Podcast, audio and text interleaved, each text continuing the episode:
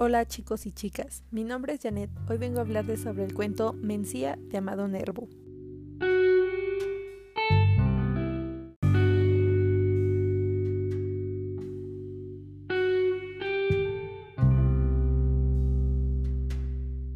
Para empezar, les contaré quién es Amado Nervo. Su nombre completo es Amado Ruiz de Nervo Ordaz. Nació el 27 de agosto de 1870 en Tepic, Jalisco. Fue un poeta y escritor mexicano perteneciente al movimiento modernista. Fue miembro correspondiente de la Academia Mexicana de la Lengua. Falleció el 24 de mayo de 1919 en Montevideo, Uruguay.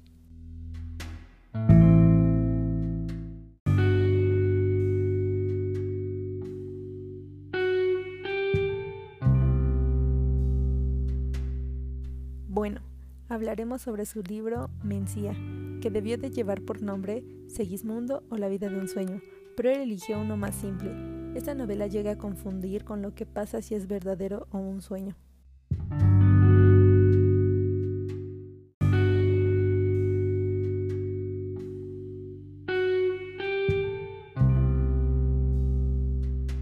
Lope es el personaje que tiene el sueño. Él habla como si de verdad estuviera ahí. Su amada Mencía siempre está a su lado, solo que ella se espanta por lo que llega a decir. Su sueño se basa en que él decía que era un rey viejo del norte de Europa. Al despertar, le dijo a su esposa que tenía dudas de su sueño, pero poco después recordó que tenía un trabajo que entregar porque lo necesitaban para el jueves.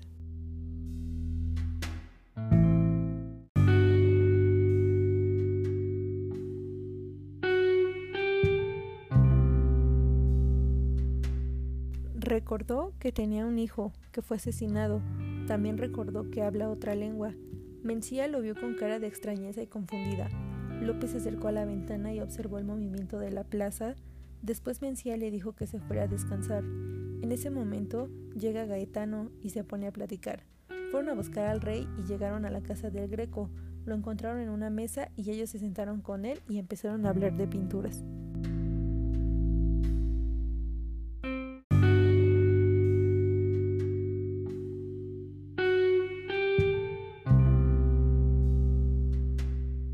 Después llegaron a ver al rey, empezaron a hablar de pinturas y se presentaron. Después de una larga charla se despidieron y dieron por finalizada la plática.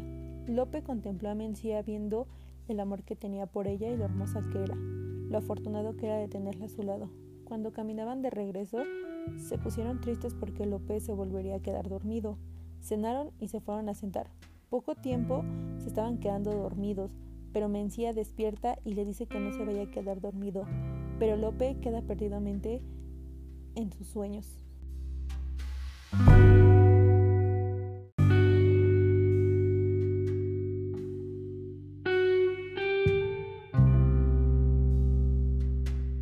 Al día siguiente, cuando despertó, se dio cuenta que todo era un sueño y que si era un viejo rey, que Mencía, su amada, solo era producto de su imaginación y se puso triste, tanto que lloró en los hombros de su hermana, porque a su edad eran más dolorosos sus sueños, a lo que su hermana contestó, hay muchas cosas en los cielos y en la tierra que no comprende nuestra filosofía.